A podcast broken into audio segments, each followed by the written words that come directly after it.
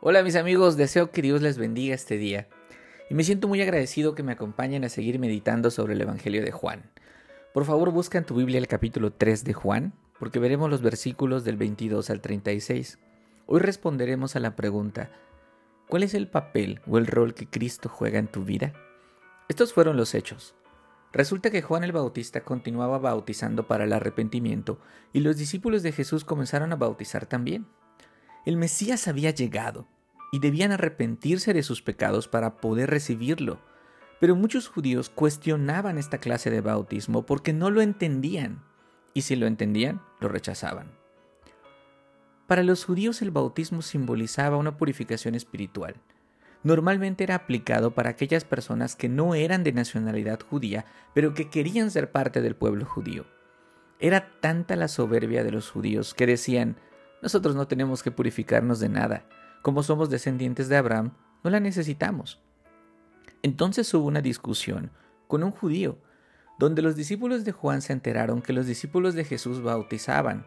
Entonces vinieron a Juan el Bautista y le dijeron, Rabí, mira, aquel que estaba contigo al otro lado del Jordán, de quien tú diste testimonio, está bautizando y todos van con él. Versículo 26.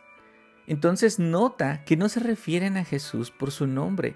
A Juan le dicen rabí, es decir, maestro, pero a Jesús se refieren como aquel, aquel de quien tú diste testimonio. Ellos están preocupados porque todos se van con Jesús. Nota que hay envidia en sus palabras. El corazón humano es idólatra por naturaleza, y es probable que los discípulos de Juan le tuvieran como lo máximo. Pasaban mucho tiempo con él le escuchaban predicar y al oír que mucha gente iba con Jesús, sintieron celos. Pero Juan les va a dar un ejemplo de humildad que debería seguir. Primero les dijo, este crecimiento, el hecho de que el ministerio de Jesús esté creciendo no debe causarles envidia, pues si el número de personas aumenta es porque Dios se lo ha dado del cielo. Ustedes me escucharon decir yo no soy el Cristo, yo solo soy el mensajero que anuncia su llegada. Al que deben reverencia es al Hijo de Dios. Yo no soy al que deben admirar. Yo no soy al que deben regalar hermosas vestiduras. Yo no soy al que deben besarle el anillo de su mano. Yo solo soy un hombre que testifica que Jesús es el Cristo, el Hijo de Dios. Juan le dice a sus discípulos, amigos, el protagonista, la estrella de esta historia no soy yo, es Jesús. Yo solo soy como el amigo que acompaña al novio a buscar a su novia el día de su boda. El novio está emocionado y mientras caminamos juntos le escucho hablar y me deleito en su felicidad. Mira qué bella imagen. En un corazón que se alegra por la alegría de su amigo no hay lugar para una envidia. Y dice Juan, este gozo mío se ha completado, pues yo le he oído hablar. Le he oído hablar al novio que es Jesús. He oído la palabra de Dios y me he gozado al escucharlo. Mira el versículo 30. Es necesario que Él crezca y que yo disminuya. Lo voy a repetir porque esta parte es clave. Es necesario que Él crezca y que yo disminuya.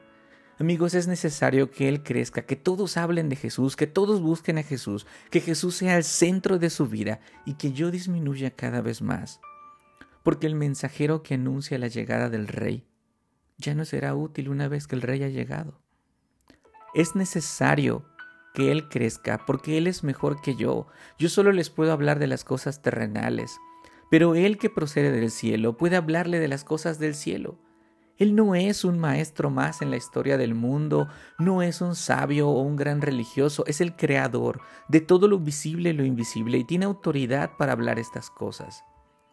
Pero al final del versículo 32, Juan dice, pero nadie recibe su testimonio. Pero nadie recibe su testimonio. Esta es la parte más triste que contrasta con la alegría del novio. Los amigos y el novio han llegado a la casa de la novia, están felices, pero la novia dice, no, no quiero verte. No eres tú a quien espero. Este es el rechazo que los judíos tenían hacia el Hijo de Dios.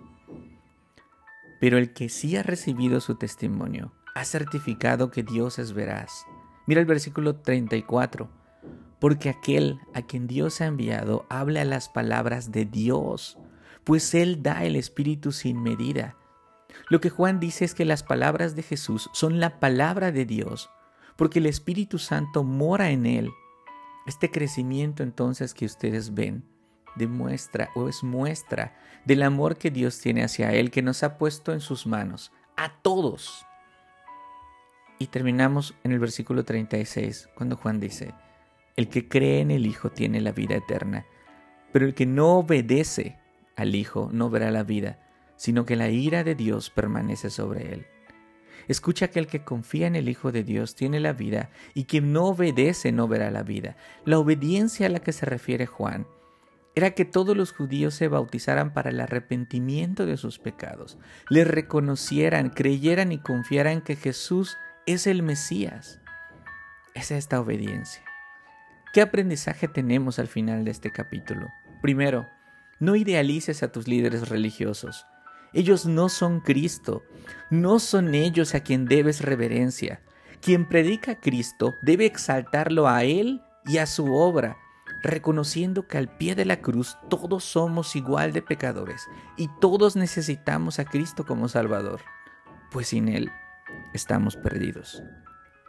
Segundo, que también tú debes decir como Juan dijo, es necesario que Jesús crezca y que yo disminuya y esto significa que evalúes tu corazón, que veas qué, qué cosas ocupan el primer lugar en tu vida, que pueden ser personas, aficiones, placeres. En pocas palabras, es necesario que reconozcas que el primer lugar en tu corazón debe ocuparlo el Señor. Tú puedes saber que estás fallando en esto si tus frases para justificarte empiezan diciendo, es que yo por aquí, yo por allá, yo hice esto, yo hice aquello. Por favor, escucha que tu oración hoy sea más de ti y menos de mí, Señor. Tercero, quien rechaza a Cristo, la ira de Dios permanece sobre él. Muchos han tratado de suavizar estas palabras, pero la ira de Dios es la ira de Dios. Ya estudiamos cómo Jesús se enojó al ver su templo convertido en un desastre. Como pecador que eres, tú mereces recibir la ira de Dios, porque has de reconocer que has pecado contra Él, y lo haces una y otra vez. En realidad, mi amigo, solo tienes dos opciones. Creer y dar gracias porque Cristo recibió la ira de Dios en tu lugar, o esperar que Dios ejecute su ira contra ti. Y si alguien dice, esto es extremo, esto es radical, claro que lo es. Tómalo con seriedad porque es lo que dice la palabra de Dios. Acompáñame a orar. Amado Padre, gracias por permitirme hablar de tu palabra.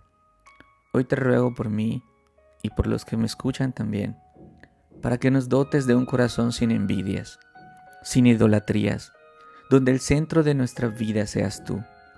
Te ruego por todas las personas que viven bajo el riesgo de recibir toda tu ira a causa de sus pecados. Mi Padre, te ruego les concedas arrepentimiento y transformes su vida con tu Espíritu Santo, para que entiendan que ese vacío en su corazón no se llena con nada de este mundo, solo contigo. En el nombre de Jesús. Amén.